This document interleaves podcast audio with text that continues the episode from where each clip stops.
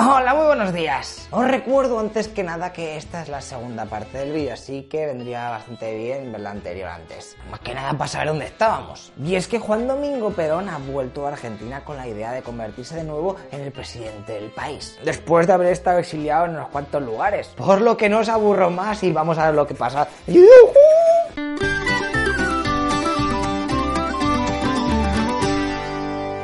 Ahí le tenemos desembarcando en Argentina. No va a poder presentarse a las elecciones que se van a hacer porque la dictadura dice que no estaba domiciliado en Argentina cuando se convocaron. Así que Perón dice, ok, pues pongo a otro colega, ya ves tú qué problema. Cámpora, tú puedes. De hecho, el eslogan de la campaña era Cámpora al gobierno, Perón al poder. Estos ganan las elecciones con un 49,5% de los votos y Cámpora se pone de presidente, el cual libera a los presos políticos. Pero Perón, que se había vuelto a Madrid, empieza a dudar sobre sus intenciones, por lo que decide volver a Buenos Aires. Es ahí cuando la multitud está esperando a que aterrice el avión para darle la bienvenida, cuando se produce la matanza de Ceiza en donde se enfrentan peronistas de izquierda contra peronistas de derechas. Con tanto jaleo, Cámpora dimite y se vuelven a producir elecciones. Venga ahí, que no decaigan esas papeletas y urnas que hay que amortizarlas. En estos nuevos comicios, Perón es nombrado presidente de la nación. Uf, por fin, parece que al final se va a acabar el culebrón este que se ha montado en Argentina, ¿no?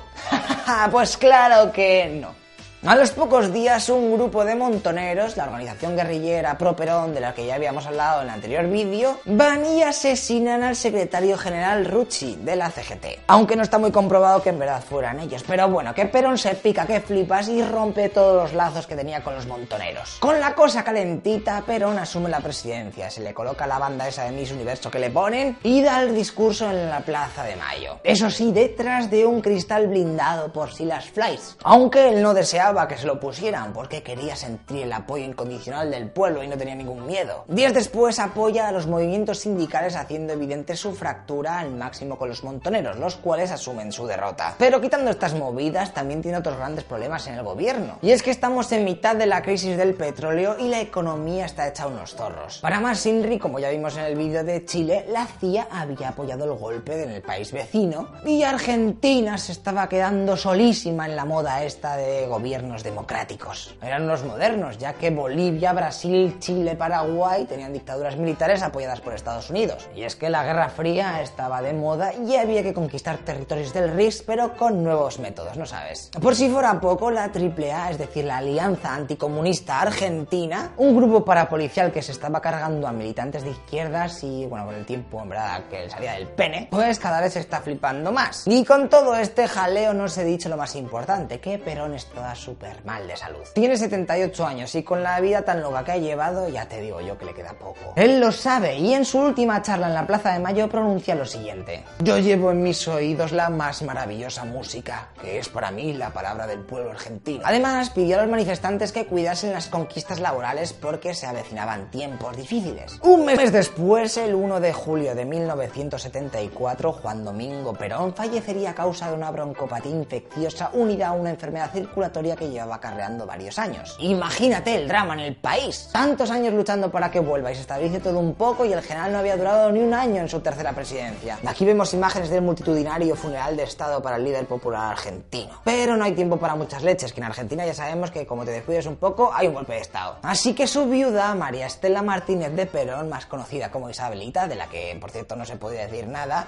pero oye tío, es que estos vídeos duran poco y no puedo con todo. Bueno, solo deciros que se casó con ella en 1961 es decir, nueve años después de la muerte de Eva Perón, y que va a ser presidenta del país en sustitución de su marido. Aunque no por mucho tiempo, ya que dos años después, ¿a qué no sabes qué ocurre? ¡Se muere! Nope. ¿Elecciones? Nope. Oh shit, no me digas que... Exacto, 24 de marzo de 1976. Golpe de Estado. Argentinos, argentinos, eh, madre mía, ¿cómo estáis la cabeza? Con tanta paciencia al cielo lo tenéis ganado fijo. Y es que os recuerdo que durante el siglo XX llevan los de 1930, el 43, el 55, el 62, el 66 y ahora este. ¿Vis? Al final con tanto golpe vais a conseguir matar al Estado, ¿sabes? Golpe de Estado al final.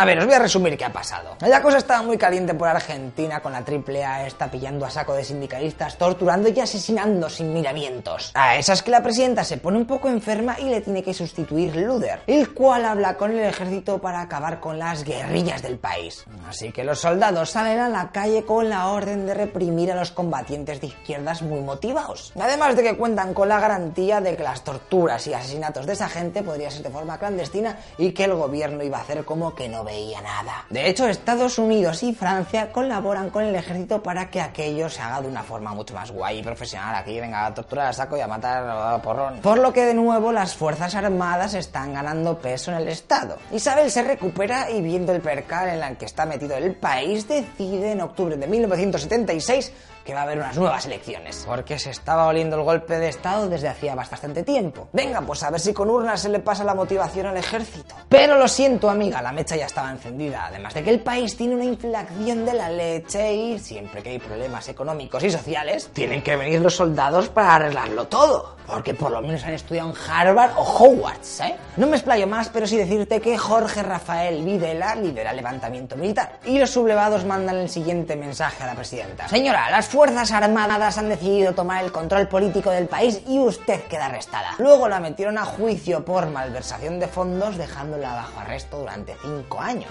hasta que la liberaron en 1981 y se piró a Madrid en donde dejó la política. Actualmente tiene 86 años y en 2007 trataron de extraditarla a Argentina por su supuesta participación en crímenes de lesa humanidad, por la movida esa de buscar a guerrilleros y darles matarile. Pero la Audiencia Nacional Española rechazó el mandarla para allá porque decían que esos delitos estaban prescritos y que no eran tan jarcos como decían los jueces argentinos, los cuales sostenían que lo que hizo la AAA fue tela marinera y que ella estuvo al tanto de todo aquello. Ah, y para rematar toda esta parte de la historia, solamente deciros que en 1987, 26 años después de la muerte de Perón, se recibió una carta en el Partido Justicialista, es decir, que había creado el general, en donde se pedía un rescate de 8 millones de dólares por las manos de Perón, su gorra y su espada. ¿Qué narices me manda esta gente? ¿Tu publicidad o spam no sé qué?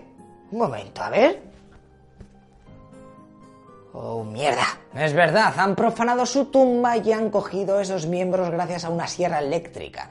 Peña está fatal, ¿eh? Se intentó encontrar a los culpables, pero si lees un poco sobre el tema verás como la mayoría de gente que estuvo involucrada en esas búsquedas terminaría muriendo en extrañas circunstancias. Ya sea por accidentes, atentados, disparos de la cabeza... Bueno, que al final no se recuperó nada. Hay varias teorías sobre el porqué acerca de este robo. Unos dicen que querían las huellas dactilares o un anillo que llevaba porque era la llave de una caja fuerte que tenía en Suiza con la leche de dinero. Otros que la organización masónica a la que pertenecía cogió las manos para un ritual. Y por último queda la de que se lo llevaron por temas políticos o de venganza. A mí me da igual por qué lo hicieran, pero Dios, ¿para qué queréis unas manos embalsamadas? ¿Qué, qué clase de souvenir es ese? ¿Queréis pararos a pensar y dejar de hacer un poco el chorra? ¡Que estamos en 2018! Si es que a veces los humanos no nos diferenciamos mucho del Homo sapiens sapiens. Un momento, si eso somos nosotros, ¿no? Bueno, pues el que solo tiene un sapiens, ¿eh? Menos jaleo que tiene ahí montado las subespecies de la... ¿eh? Así que ahora que tenemos a Jorge Rafael Videla en el gobierno, y ha empezado con el proceso de reorganización nacional, es un momentazo de la leche para hablaros de las madres de la Plaza de Mayo. Pero eso ya te lo voy a contar en el próximo vídeo. Por lo menos espero que con todos estos antecedentes que hemos visto en estos dos vídeos te hayan servido para entender todo un poquito. ¿Qué crees que va a pasar? Más golpe de estado, ¿verdad? No, no, tranquilo, eso ya se ha acabado. Ahora lo que toca son asesinatos a saco. Aunque en verdad también los estaban haciendo antes del golpe, pero bueno, en unos días lo vamos a ver todo, ¿ok?